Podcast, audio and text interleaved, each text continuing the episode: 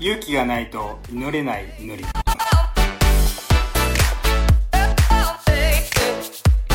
こんにちは。オーデビットシリーズ、神の愛を受け入れ、神を愛する歩みへと、今回は第2サムエルの7章の18節から29節です。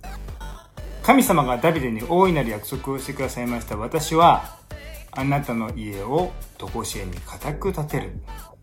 そのダビデの家系から救い主イエス様がこの地上に赤ん坊となって降りてきてくださった。その祝福にまでつながるわけですけれども、えー、この時にですね、ダビデはですね、感謝の応答の祈りを神様に対してします。でとても興味深い表現なんですね。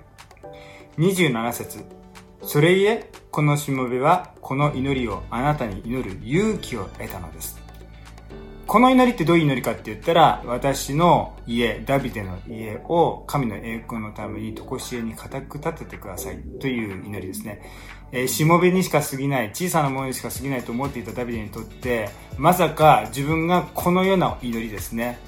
私の家を固く常しえに立ててくださいというようなこの祈りをすることができるなどとは思っていなかったんですね。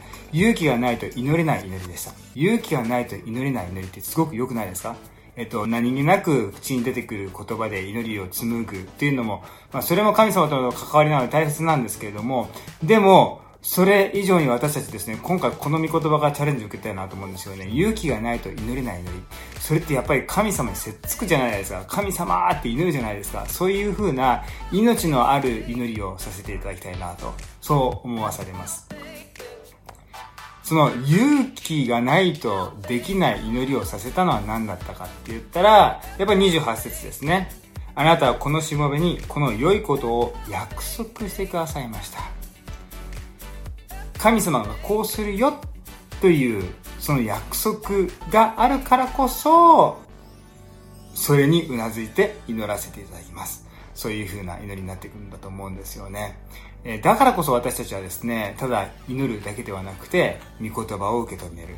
御言葉の中に、本当にこう、かすかな声として語られる約束をしっかりと探してね、握って、そして祈っていく。